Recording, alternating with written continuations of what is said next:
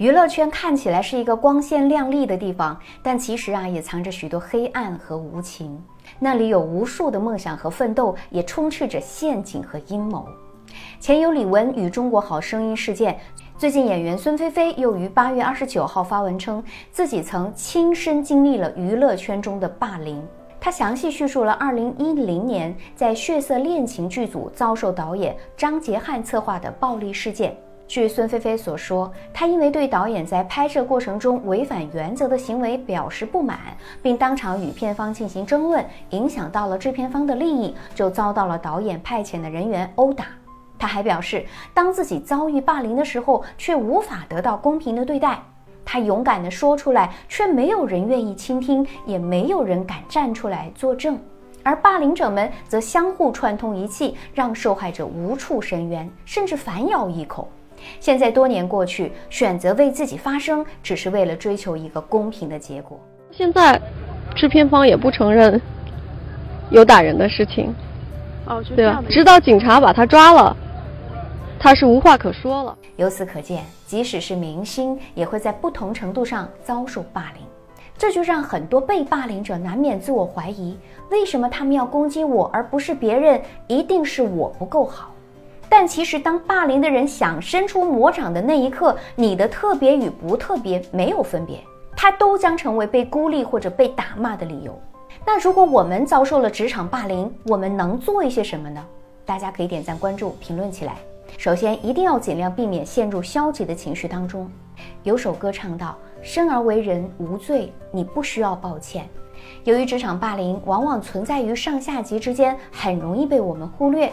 但习以为常不等于正确。我们不要总是从自己身上找原因，认为是自己太敏感了，或者对方也许有苦衷。请记住一点：如果你感到不舒服，那就是事件本身就存在问题。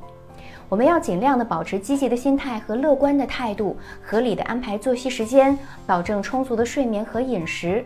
此外呢，我们可以参加一些运动或者放松的活动，瑜伽、冥想都是有助于缓解压力和焦虑的。第二，请勇敢的说不。在初期遭受霸凌的时候，很多人可能都会选择息事宁人，安慰自己说没关系，忍一忍就过了。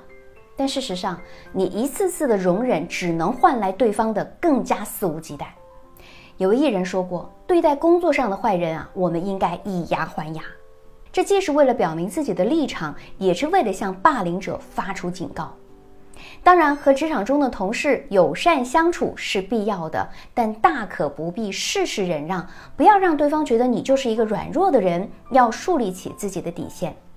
当某些霸凌行为跨越了界限，你必须要勇敢地站出来说不，要明确告诉对方不要再继续了。这要明确告诉对方不要再继续，这也是为了避免受到更大程度的伤害。霸凌啊，就像是一个弹簧，你弱它就强。我们要给自己啊多一些反击的勇气。所以职场当中，我们还要去强大自己，提升自己的核心竞争力，给霸凌者最有效的反击。第三，必要的时候采取合适的法律行动。在某些情况之下，我们会发现职场霸凌可能就会涉及到违法行为，那么受害者呢就可以采用法律的行动来维护自己的合法权益。首先，我们要对职场霸凌进行充分的证据收集，确保自己是有足够的依据来支持法律诉讼的。其次，就是寻求合适的法律援助和专业律师的帮助，来维护自己的合法权益。或许只要有人的地方，就逃不开霸凌这个话题。但小资还是希望大家，即使做不了拯救他人的光，也不要去做压垮别人的最后一根稻草。毕竟，每一个努力的人都值得好好被对待。我是小资，关注我，影响千万女性，收获幸福。